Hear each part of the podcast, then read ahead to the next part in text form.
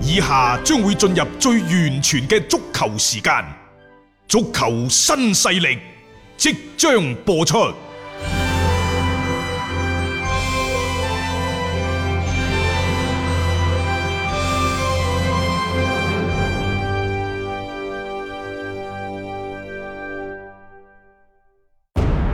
足球場，英雄地，幾多難忘時刻。攞翻住個波，從廣州太陽神到恒大富力，從東較場驚天一射到亞冠加冕，從童話變成現實，從英雄變成傳奇。最偉大嘅球員，最不可思議嘅入球，勝敗之間只有一線。神奇之處，魅力所在，一比零啊！各位，只可意會，更可言傳。足球新勢力，各位朋友好，歡迎收聽今日嘅足球新勢力。今日係五月三十號，星期六啊，星期六。喺今晚嚟講呢，其實有德甲嘅賽事嗯會係同大家一齊去分享嘅，因為隨住呢就係、誒。意大利啊、嗯西班牙，包括係英格蘭等等，先後都公布咗喺六月中旬嗯陸續恢復嘅賽事，咁啊令到我哋其實對於率先復工復賽嘅德甲呢，其實係滿懷一份嘅敬意。係正係因為佢哋咧衝鋒在前，先至係激勵咗另外三大聯賽嘅重啟。嗯與此同時呢，就中超可能亦都會係再一次嗯就係向上級管理部門咧重新上報防疫嘅方案，嗯爭取呢就中超可以喺盡快嘅時間之內呢，係，啊短期嘅時間之內力爭重啟。即係爭取啦，只能夠咁講爭取啦，因為我哋多次講到復賽並唔係話我哋足協呢個層面可以決定到嘅係，咁啊，再加上呢，就畢竟即係我哋仲要圍繞住國家隊嘅賽事，八月份仲仲有一次集訓㗎，啊係啊等等啲手唔甩嘅。 誒講時講喎，話八月份嘅集訓呢，其實國足仲會肯定喺歸化球員使用呢個問題上呢，嗯繼續去加大力度。即係雖然話艾克森、洛國富、包括李可等等喺之前嘅兩場嘅熱身賽表現唔係咁多，嗯但係因為佢哋入選國家隊，比原先國家隊嗰度嘅刺激啊，啲球員啊土炮嘅刺激，嗯非常之大。你睇到咧，即係董學升啊、譚龍啊等等呢啲土炮嘅球員，原先嘅邊緣國腳，亦都係有好好嘅表現。因為如果佢表現唔好，佢根本上冇機會留翻國家佢隊。冇位置啊，即係呢種就係一種良性嘅競爭嘅氛圍啦。即係你一個嘅球隊，你肯定係存在住呢個競爭嘅。即係你唔好話因為有冇歸化球員係咪嚟搶咗呢個位置啊而去煩惱，更加多係應該要自身嘅一個進步、自身嘅努力去博得主教練對你嘅認可啊。歸化球員呢，你唔用唔用嗰個真係傻仔。人哋係中國人嚟嘅，人哋亦都有咁嘅身份，國際足聯亦都認可水準、能力等等，全部都擺喺度。嗯你唔用，我都 唔知佢諗乜嘢嘅。係所以是否使用歸化球員呢個問題上，根本就無需要考慮。嗯只要佢係得到呢一個國際足聯嘅確認，可以代表國家隊出場嘅。你第一時間你好掹佢入嚟擠喺個球隊當中，佢一定會發揮到比你土炮唔知高幾多倍嘅作用，因為之前咁多年呢啲土呢啲所謂嘅歸化球員，新中國人，佢哋、用五個賽季喺中超聯賽證明咗自己，再加上過去嗰五個賽季，呢啲球員基本上坐穩咗各隊波嘅主力，你點解唔用佢佢呢？哋嘅能力係得到認可噶嘛？即係之前咪統計過，而家我哋嘅國足裏面係已經齊集咗過去呢幾個賽季裏邊嘅一啲神射手，即係除咗沙希域冇辦法歸化之外啦，即係其他嗰啲都係之前喺聯賽裏邊證明過自己有神射手稱號嘅一啲球員嚟嘅。仲有一樣嘢，你與其考量歸化球員是否融入國家隊嘅體系，你倒不如考慮如何利用呢啲歸化球員去制定國家隊嘅戰術。喂，係你喺俱樂部嘅思維係咁嘅，大佬。嗯你可唔可能話，誒、哎我揾呢一個嘅外援翻嚟，嗯你哋點樣去拍過我哋啲國內嘅球員啲土炮去打比賽？你覺得咁嘅思路係咪傻㗎？唔通㗎。肯定所有嘅外援喺各自嘅中超俱樂部，佢都係紅花，亦就係、喂好多係七零三戰術㗎，係蘇寧就一個例子啦， 係嘛？典型嘅，廣州富力亦都係嘅，你老實講，國內啲球員你又跑多幾步，即係所有就爭火呢火，你就做多啲，係嘛？防守嘅任務你就重啲，前邊你咪交俾佢哋幾個。要相對會簡單啦。嗰啲咁外樣援就搞做，掂因為佢你啦外援嘅能力係即係高班噶嘛。其實我哋嘅國家隊亦都可必須要做做咩啊？就係圍繞住外援嘅球員，啊啊呢一個規啊劃歸化球員，球員，你就去制定適合國家隊嘅戰術，咁就足夠啦。嗯即係你千祈，當然啦，可能做俱樂部嘅主教練同國家隊嘅主教練呢係有所唔同嘅，畢竟嘅要求亦都唔一樣。嗯但係有一樣嘢係相同嘅，就係、你要用成績話事，亦就話無論你喺俱樂部做主教練，嗯你喺國家隊做主教練啊，除咗各方各面嘅其他嘅因素你要考量之外，衡量你成功與否，我認為只有一個唯一嘅標準。 係你嘅成績咯，你成績唔好，你你講情懷，講咩紀律，講幾遠大嘅目標，全部空話嚟嘅。所以而家李鐵，我覺得你仲喺度思考，仲喺度考量，喂呢啲歸化球員能否真正融入國足，能否滿足國足嘅管理條件等等。嗯，我覺得你真係無需要考慮，你應該啱啱相反係調轉，就係、話我以後再揀國內嘅土炮球員嘅時候，佢哋能否適合有歸化球員之後加入之後嘅新嘅戰術嘅體系嗯冇。錯，啊即係圍繞住佢哋作為核心去打造翻呢，就係全新嘅一個國足。其實呢啲道理係人都明嘅啦，只不過好似一層窗户紙咁，你冇咗去捅穿捅破啫嘛。 你話係咪屁股指揮腦袋啊？係呢係啲典型嘅屁股指揮腦袋。即係如果你喺俱樂部嗰度做主教練，你會點諗？冇錯，點解去到國家隊嘅層面，你唔可以咁諗呢？嗯嗯，即係係咪面對嘅嗰個環境唔同咗啊，肯定係唔同噶啦，啊係有所轉變嗯。但係你人哋揀你上嚟國家隊，唔係要你嚟國家隊呢個主教練嘅位置上擦鞋，唔係叫你嚟聽教聽話，係叫你唔係叫你嚟孭鑊㗎。阿阿阿鐵哥，即係最好你真係有成績，係啊。即係好嘅話難聽講句，你威嘅時候，，如果你跟住佢哋嘅思路走 係你始終會係成為炮灰，咁樣對你又有何用呢？啊作何解救啊？嗯係咪？嗯成績始終都係衡量一個主教練佢嘅能力高低 嘅，真係唯一標準嚟㗎咋。唯一標準係啊，講講其他都冇用嘅，你出唔到成績，你坐喺嗰個位置上面，到最終要孭鑊佢嗰個都只會係主教練啊！即係所以你諗通咗呢條路嘅話，你不如好好打磨下陣容，即係喺現有嘅呢個材料上面，你點樣去搭配，點樣去即係激活翻呢一批嘅更加有質素嘅球員，佢嘅能力，我覺得會嚟得係更加實際啲咯，而唔係話啊希望佢盡快融入我本身既有嘅一個戰術體系。 本身剩低落嚟嘅有乜嘢先？即係我覺得呢個係需要去重新去理清楚佢哋嘅思路，去重新去選擇嘅一個話題嚟㗎。聽足球新勢力，晚晚有飯食。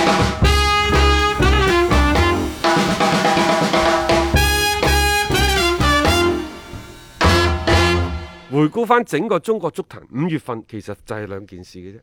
第一，中超幾時開？嗯， 唔即知係大家都喺度討論。啊，第二件事其實就係天津天海，就係天津天海解散之後如何善後啊等等，嗯即係大家都喺度就相關嘅問題呢不斷咁去傳播討論。嗯實際上呢，繼天津天海之後，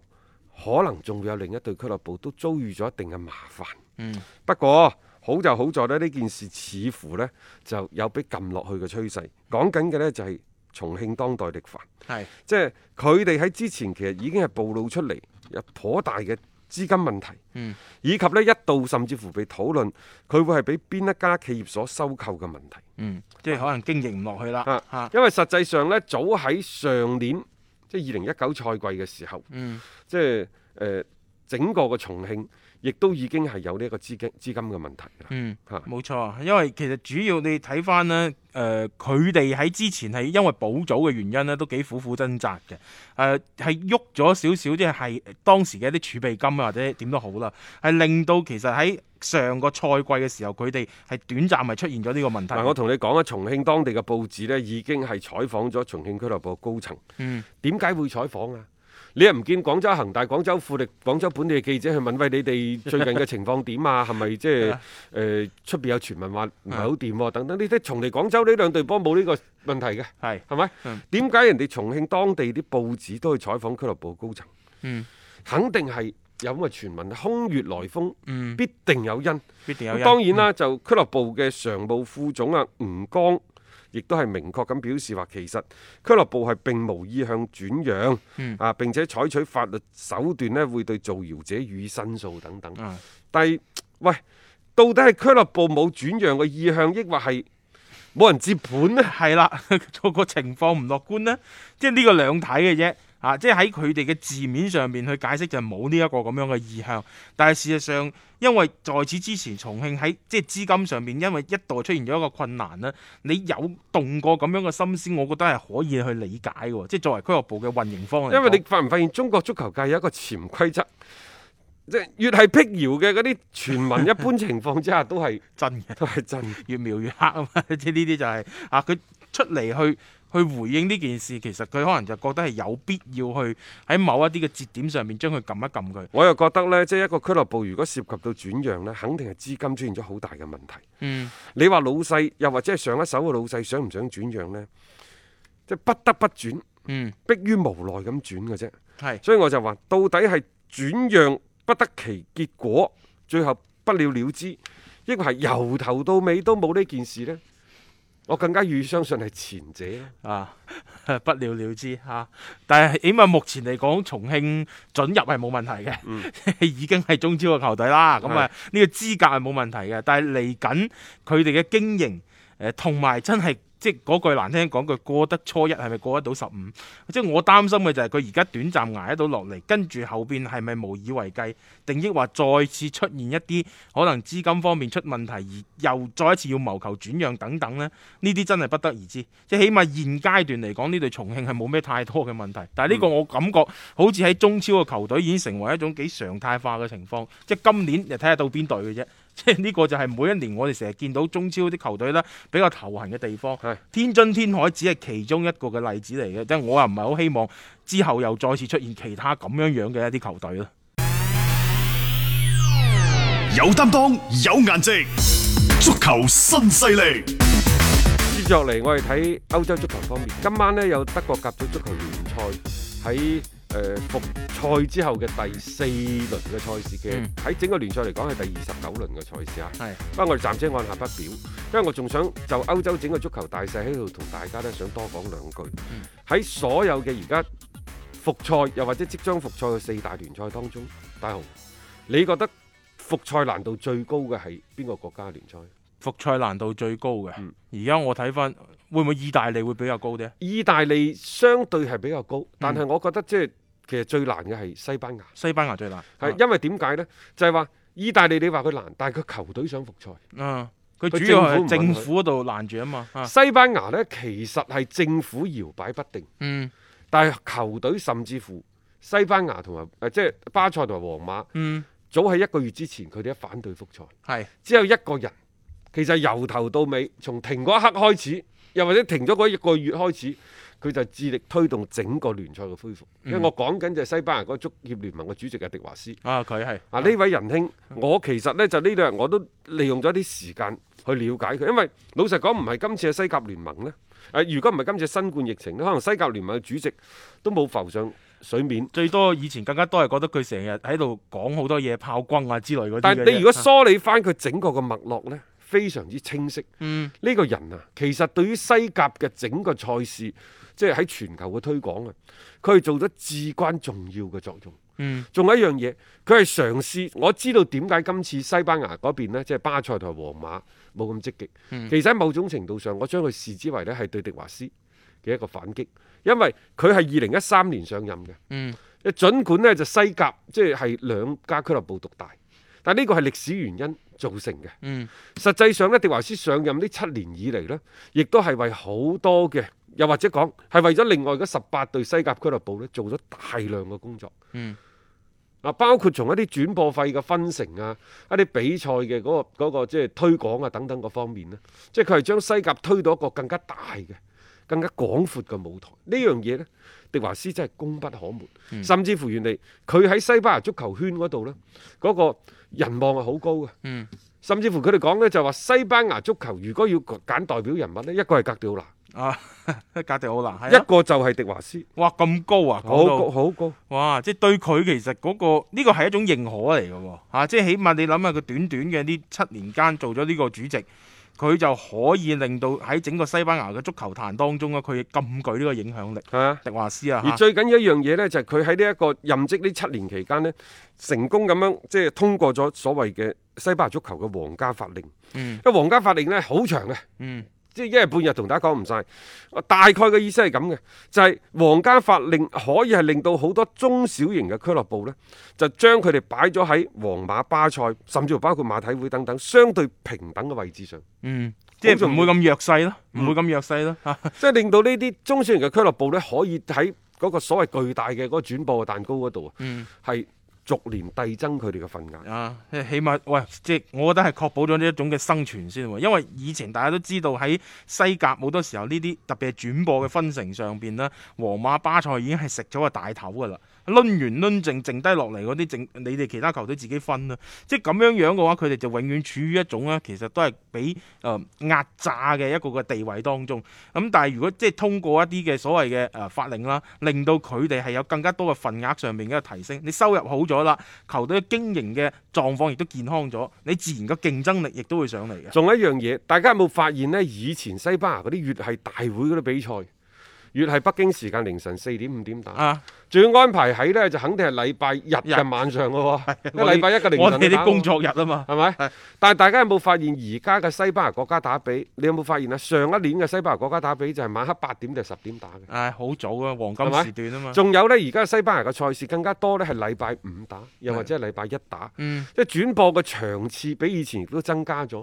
中下游啲小俱樂部嘅即係上直播大平台嘅機會，真係比以前集中多咗好多。冇錯嚇，咁啊當然佢嘅成個轉播上面呢，佢即係用一啲相應有效嘅方法呢，就令到更加多嘅賽事同埋球隊可以露出到。大家要留意啊，因為西班牙過去幾十年以嚟睇波，佢哋呢個國家嘅節奏係好慢，好慢，佢哋打波佢哋真係中意晚黑十一點、十二點至入場睇係波，啊所以先至造成咗點解我哋睇西班牙啲賽事五點、六點至打。係佢反正佢放工咧七點八點，然之後食餐飯，食完餐飯嗯佢好有儀式感嘅，要食完嗰餐飯，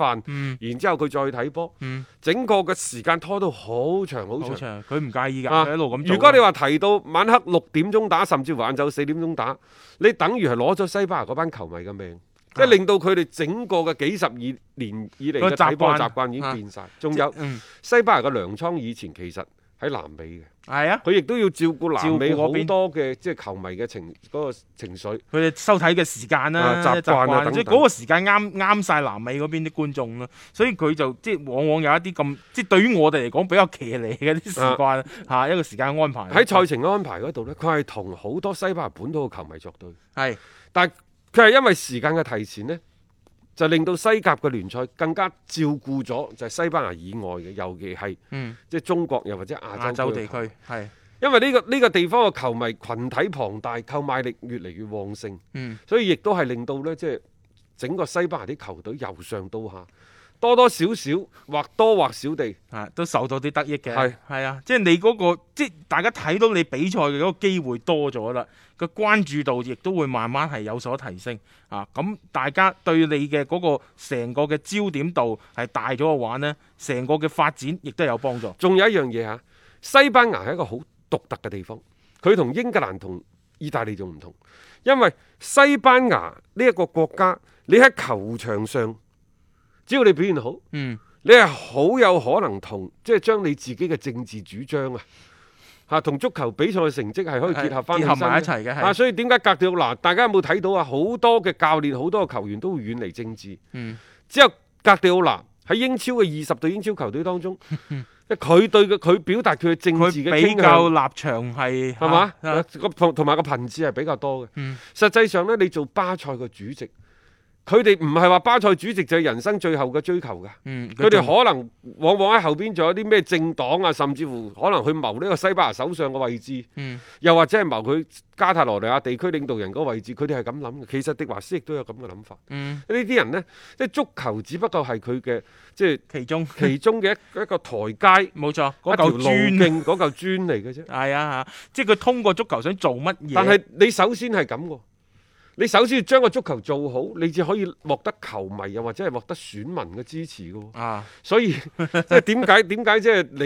佢佢哋做嘅好多嘢呢，即係係更加多嘅唔一定係出自於自己嘅私心，冇錯，啊！即係呢啲人係有政治抱負嘅，即係嗯做足球又或者通過呢個足球嘅行業去實現自己嘅政治抱負。嗯個人設你唔可以做衰自己㗎。我感覺喺西班牙會更加濃厚啲添，啊即係呢一種嘅即係嗰個成個痕跡啊，啊，你已經睇到好多嘅誒啲球會主席又好，甚至乎佢呢啲嘅足協主席都好啦，佢打嘅就係呢一張牌啊，做好呢個足球呢一個行當呢，係為佢以後嘅從政嘅生涯呢，其實係鋪平咗好多嘢嘅。啊！嗯另外呢，迪華斯佢一啲做法呢，我後尾睇過，嗯佢係獲得咗球員工會嘅強有力嘅支持，嗯，亦就話獲得咗西班牙絕大多數踢波從業者嘅支持。係因為點解呢？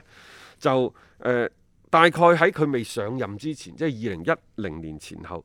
西班牙職業聯賽被欠薪者十之六七。睇嚟呢，呢個被欠薪就唔單止係中國足球嘅特點。誒四處都係係啊啊，，啊當其時即係可能我哋睇到個西甲相對比較少維持，嗯但係西乙、西丙啊、西丙二啊等等嗰啲嘅欠薪啊比比皆是。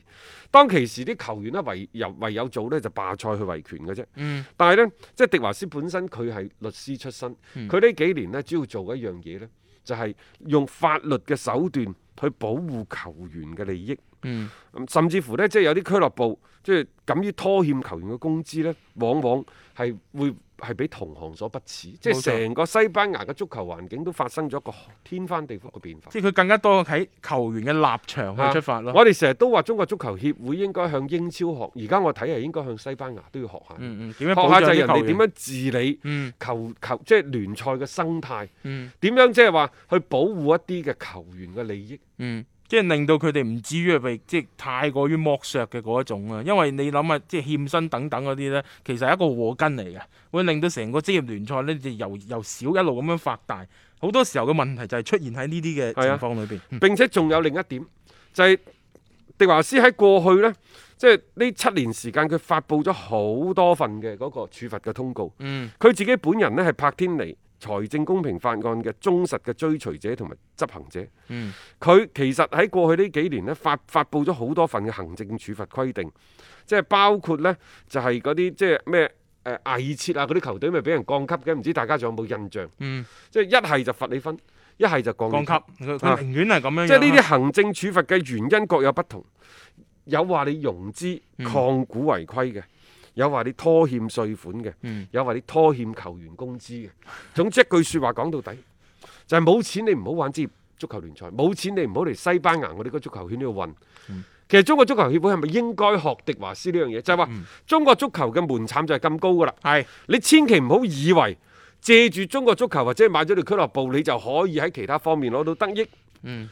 有咁嘅實力，你先嚟玩。有咁嘅金錢對你嘅支撐，有咁嘅資金對你支撐，你至玩。如果唔係冇錢，你就唔好玩啦。我寧願將你清走。嗯所以我就話點解之前嗰十幾間俱樂部話要退出，退出你就退出你就走啦，就上個禮拜嘅節目嚟嘅啫。係退出你就走啦，因為中國足球職業足球嘅門檻就係咁高。嗯即係嗰啲嘅所謂嘅你冇能力冇水準嘅，想混水摸魚嘅，唉，早早清你出中國足球呢一個嘅名利場，嗯非常之好嘅呢樣嘢唔好太多呢一啲，其實真係空心老倌嗯我入到嚟。仲係嗰句，中國足球水平球員嘅水平相對係比較低，但係中國足球可能我哋成日俾鼓吹嘅人口啊，中國足球嘅人口比較少，嗯但係中國足球人口點少都好，支撐職業足球聯賽嘅球員嘅人數係綽綽有餘嘅。係少嘅係咩啊？少嘅係有實力、有情懷、有遠見、有規劃嘅足球投資者。嗯持續並且有耐心嘅啊對呢個嘅球隊嘅投入。冇錯啦，因為你而家嚟到中國足球，你都知㗎啦，嚟緊嘅十年甚至乎廿年，你都係蝕錢嘅。嗯喺呢個過程當中，可能而家你一年蝕十幾廿個億，可能以後呢就會係蝕幾個億、蝕幾千萬。嗯中國足球呢，喺呢一個市場嘅推動之下，佢一定會係迎嚟拐點。嗯因為任何一件事情，你唔可能話永遠蝕錢蝕落去。當然足球係一個例外，因為足球已經係作為咗一個宣發嘅平台，係啊，你喺其他嘅方面即啊，係人哋下下都作為一個嘅廣告嘅出口去使錢，吓，佢就一定蝕錢㗎佢啦蝕。錢，但係佢達到佢另外佢想做嘅，所以喺某種程度上，我又覺得上海上港係咁嘅喎。嗯嗯佢係蝕錢啊！但係如果你睇住上海上港，如果佢將蝕嘅十幾廿廿個億，佢作為整個集團嘅宣傳經費撥出去，嗯佢係真係唔蝕錢，你係真係咬佢唔入嘅喎。所以呢，中國足球即係我哋有時唔好妄自菲薄，係我哋係每年都食蝕錢，嗯我哋每年少嘅是幾個億，多嘅是十幾廿個億。但係中國足球，佢佢係為好多個企業解決咗呢一個所謂宣傳嘅出口。嗯，只要你呢一樣嘢諗諗通咗之後，中國足球到底個泡沫有幾大呢？嗱，各位各自仔細參詳啦。呢呢呢個問題，如果我哋一日唔考慮清楚，我哋一日仲一日到由朝到晚，你仲糾結於話中國足球嘅自身造血功能不足啊，中國足球嘅泡沫太大啊，從而呢係各種嘅政策啊，然之後措施啊去限制整個中國足球嘅發展呢。